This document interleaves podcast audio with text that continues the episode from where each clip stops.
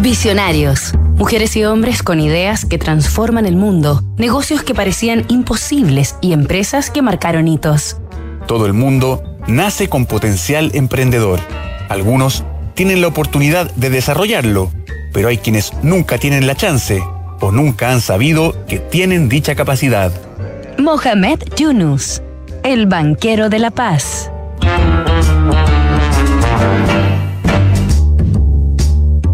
Los microcréditos son pequeños préstamos de dinero que se conceden a personas con un nivel de recursos económicos reducido y que en consecuencia no reúnen garantías suficientes como para acceder a créditos bancarios tradicionales, pero que demuestran alta capacidad y vocación emprendedora.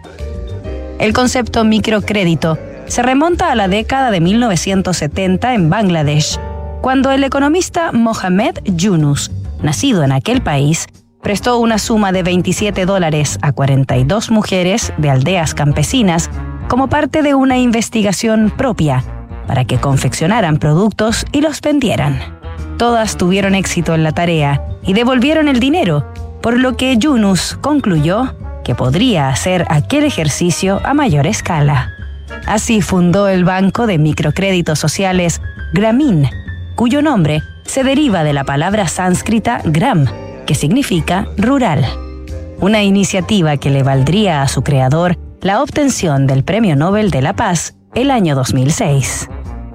Esta semana en Visionarios conoceremos la vida, obra y lecciones del inigualable Mohamed Yunus. Nos reencontramos mañana, tras sus primeros pasos.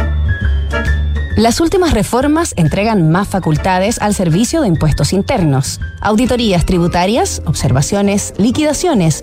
PwC Chile tiene un equipo experto en defensa del contribuyente que puede ayudarte en la solución de estos conflictos. Conoce más en pwc.cl.